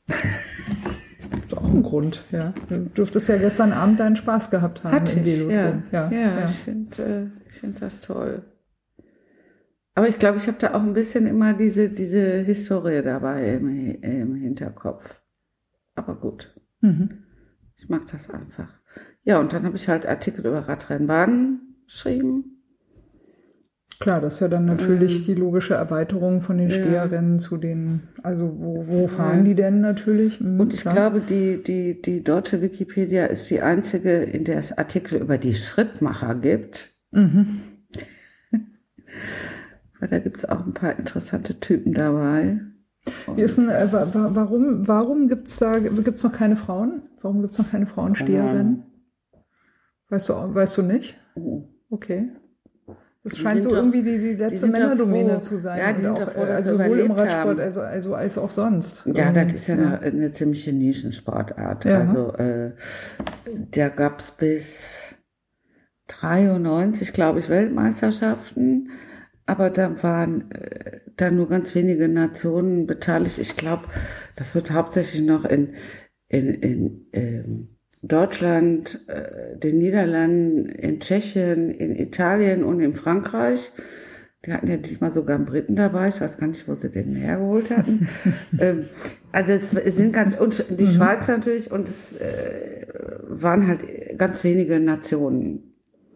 Äh, Und dann haben die, das gibt jetzt nur noch Europameisterschaften. Wobei in den 60er Jahren war einer der erfolgreichsten Steher ein Spanier, dessen Name mir jetzt gerade nicht einfällt. Macht nichts. Man wird es Äh, auf Wikipedia von, von finden. Ma ja, von, aus äh, Mallorca. ähm, und da gibt es eine Kapelle auf Mallorca, wo dessen ganze Weltmeistertrikots in diesem Kirchlein praktisch aufgehängt sind in seinem Heimatdorf. Also der wird da verehrt. Ähm, ja, da war halt, äh, Mallorca war früher die spanische Steherhochburg. Warum auch immer. Da gibt's ja Keine auch, Ahnung. ich glaube, ein oder zwei Radrennbahnen. Ne? Ja, es Ja, ja, gibt äh, eine, eine relativ neue in Palma. Und dann gibt's in Cineu noch eine, ich glaube, Betonbahn, die ich sehr empfehlen kann, weil ein Freund von mir in dem Ort ein äh, Radlerhotel betreibt. Ja, bitte, gerne Werbung der mal machen. deutscher Ja. Stehermeister war. Das, ja, also, das ist ein netter junger Mann, der macht das da ganz nett. Ja, Und da gibt's halt eben auch eine Radrennbahn in Cineu. also fall, fall, falls äh, ihr gerade damit beschäftigt seid, da draußen an den Empfangsgeräten schon Pläne zu machen für die nächste Saison, ich glaube, ihr habt ja einen ganz äh, veritablen Tipp bekommen, Hm. was man auf Mallorca noch machen kann, außer da die, die Berge hoch und runter fahren. Ja, also ich, ich vermute mal sehr stark, dass du noch einen ganzen äh, Haufen an Geschichten und Anekdoten und interessanten Dingen in deinem Kopf drin hast, die du wahrscheinlich auch noch sehr, sehr interessant äh, würdest erzählen können, wenn wir uns noch mehr Zeit lassen würden. Wir haben jetzt, äh, glaube ich, ein, ein Viertelstunden voll. Das finde ich auch gut, weil ne, Dinge sind eben in Ausführlichkeit zur Sprache gekommen und dafür ist es ja ein Salon und ein Podcast und kein äh, irgendwie komisches Medienformat, wo man bestimmte Zeiten einhalten soll und bestimmte Dinge nur sagen kann und andere Dinge unter den Tisch fallen.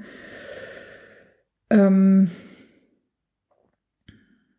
ich glaube, ich würde versuchen, so langsam zum Ende zu kommen. Du möchtest, glaube ich, wahrscheinlich auch mal in deinen wohlverdienten Sonntagabend, Feierabend gehen. Mich, mich hat das, also mich hat das äh, bei der Bahn EM schon, also es war toll, da, da mitzuhelfen, aber es hat mich auch ganz schön geschlaucht, muss ich sagen, obwohl ich jetzt nicht so den, den stressigsten Helferjob äh, äh, hatte.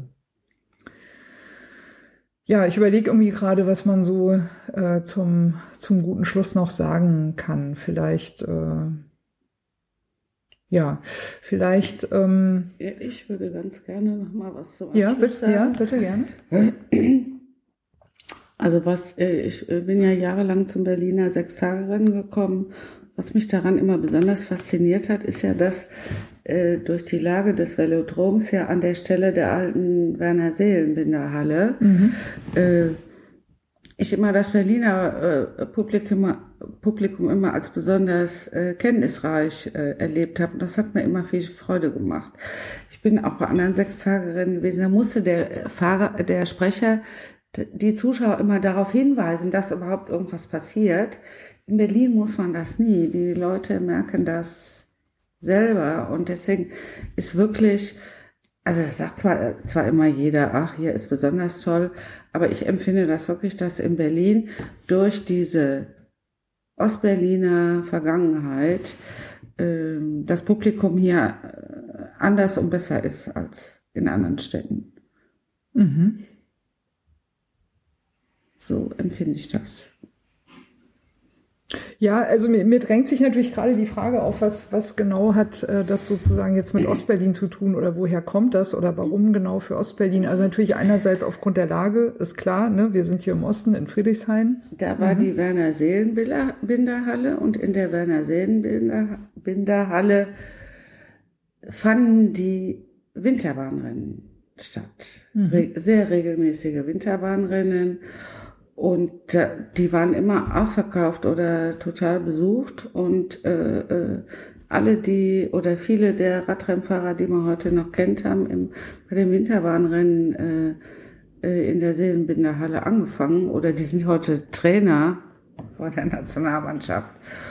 Und da, das merkt man einfach, dass die Leute da äh, sich da Kenntnisse angeeignet haben oder äh, sich ganz anders dafür interessieren. Mhm. Also in Dortmund zum Beispiel war immer saß immer keiner in der Halle, äh, die waren alle draußen trinken.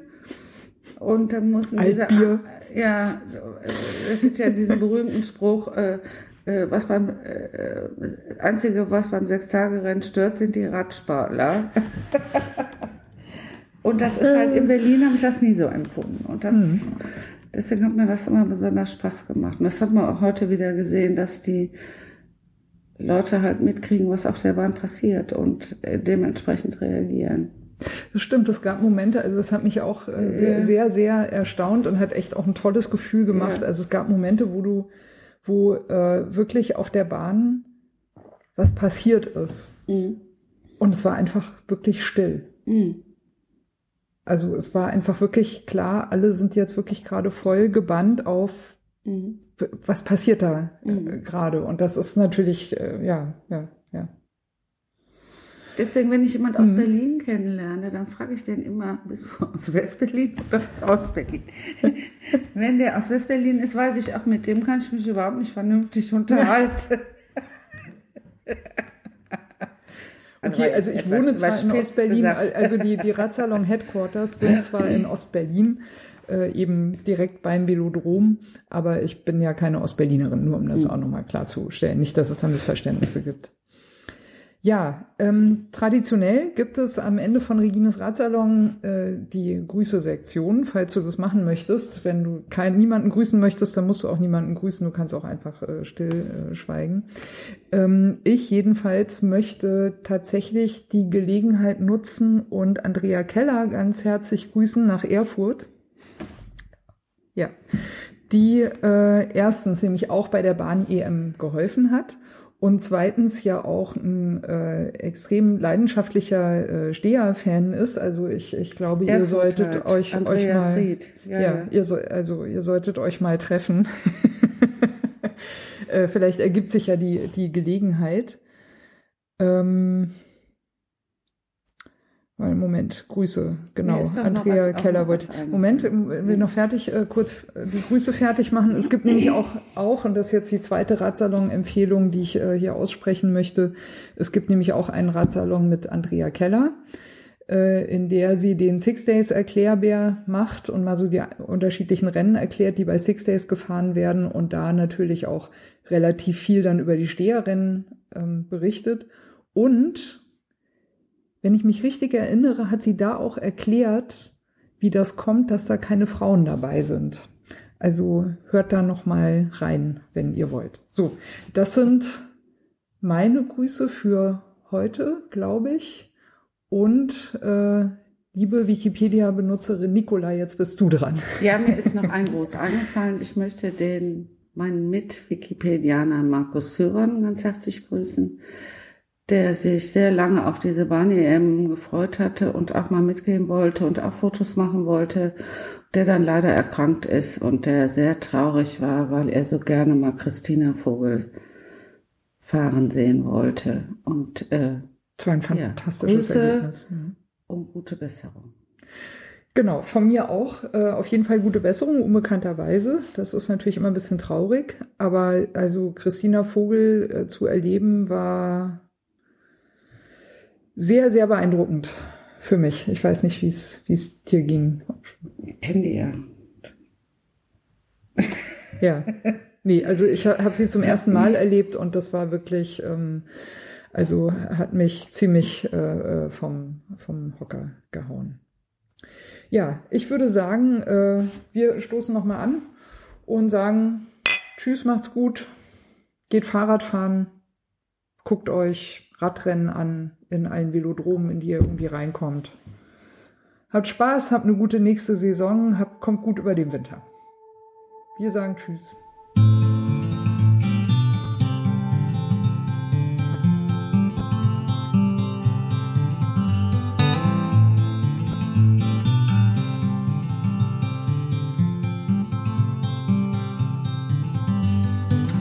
Maybe you're tired of the waves that come and knock you off your feet. I'd long to see you on a day when you won't drown.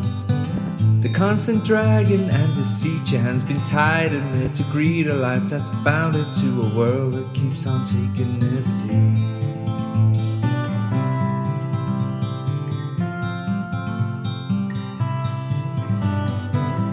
Maybe you're tired of the strains, the lonely highs, the constant rains that seep right through you on the days you're coming down. Maybe relying on horizons where the skies they fill with diamonds ain't surprising that the love that you have lost is in your mind. We go, we'll take the highs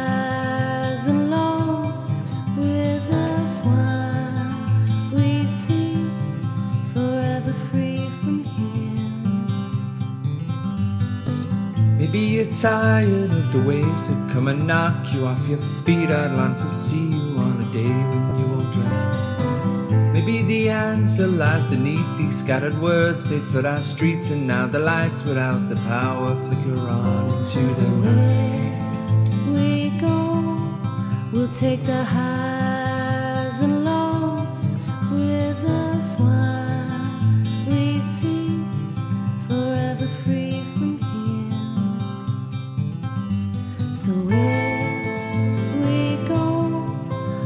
take the highs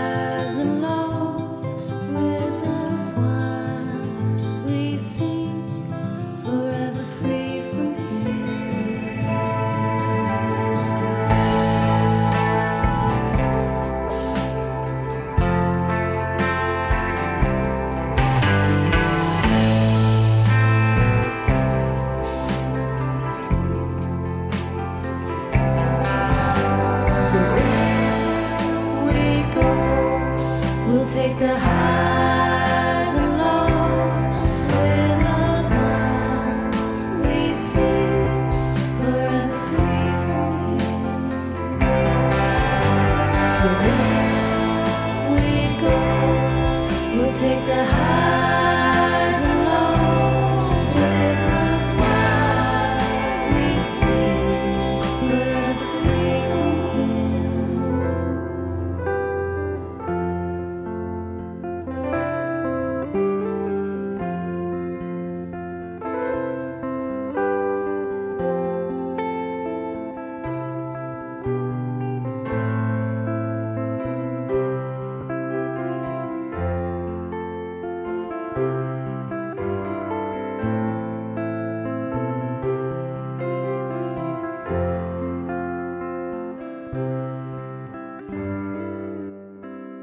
Das Intro von Regines Radsalon besteht aus den ersten Takten des Stückes Blue Waters von Water Pistol, ist erschienen unter einer Creative Commons Lizenz bei NCSA, bedeutet, die Interpreten, Künstler müssen genannt werden, es ist zur nicht kommerziellen Verwendung freigegeben und muss unter der gleichen Lizenzbedingung geteilt werden.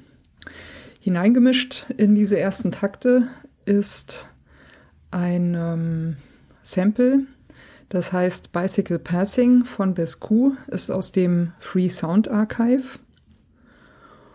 Und zum guten Schluss haben wir am Ende noch ein Stück, das heißt Horizons, ist von der Gruppe Train Room und ist auch unter Creative Commons Lizenz erschienen, äh, mit der Bedingung bei, also die Interpreten, Künstler müssen genannt werden. Der Radsalon selbst steht auch unter einer Creative Commons Lizenz und zwar in dem Fall eine bei NC ND Lizenz bedeutet bei der Künstler Interpret muss genannt werden. NC Non-Commercial, also ist zur nicht kommerziellen Benutzung freigegeben und ND No Derivatives, sprich es ist nicht erlaubt, äh, Stücke daraus herauszuschneiden und in anderen Zusammenhängen äh, weiterzuverwenden. Das ist mir vor allem deswegen sehr wichtig, weil ich gerne nicht möchte, dass das, was Gäste oder Menschen im Radsalon sagen, aus dem Zusammenhang gerissen, irgendwo gesampelt und weiterverwendet werden kann.